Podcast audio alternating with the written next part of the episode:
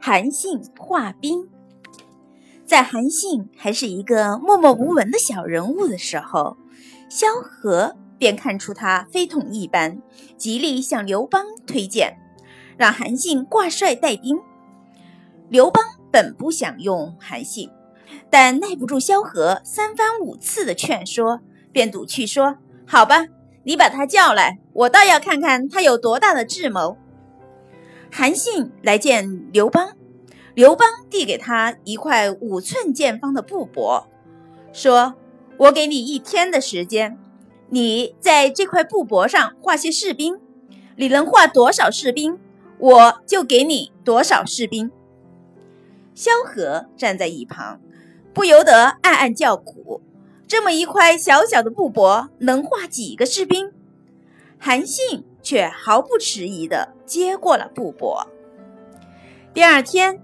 韩信就交上了布帛，萧何接过来一看，上面连一个士兵也没有。然而他却大喜过望。刘邦看后也大吃一惊，心想：看来我确实小看了这个人。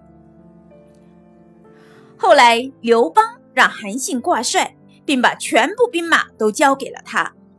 那么韩信。在这块布帛上画的是怎样的一幅画呢？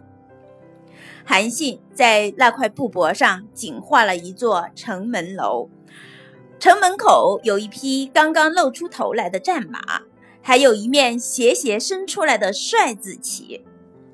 上面虽然没有一个士兵，但仍可以想象出千军万马的场景。古代用兵打仗靠的是统帅的智慧。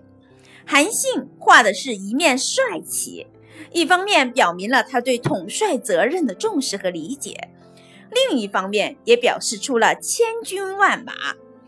因此，这幅画就把韩信的聪明谋略充分表现出来了。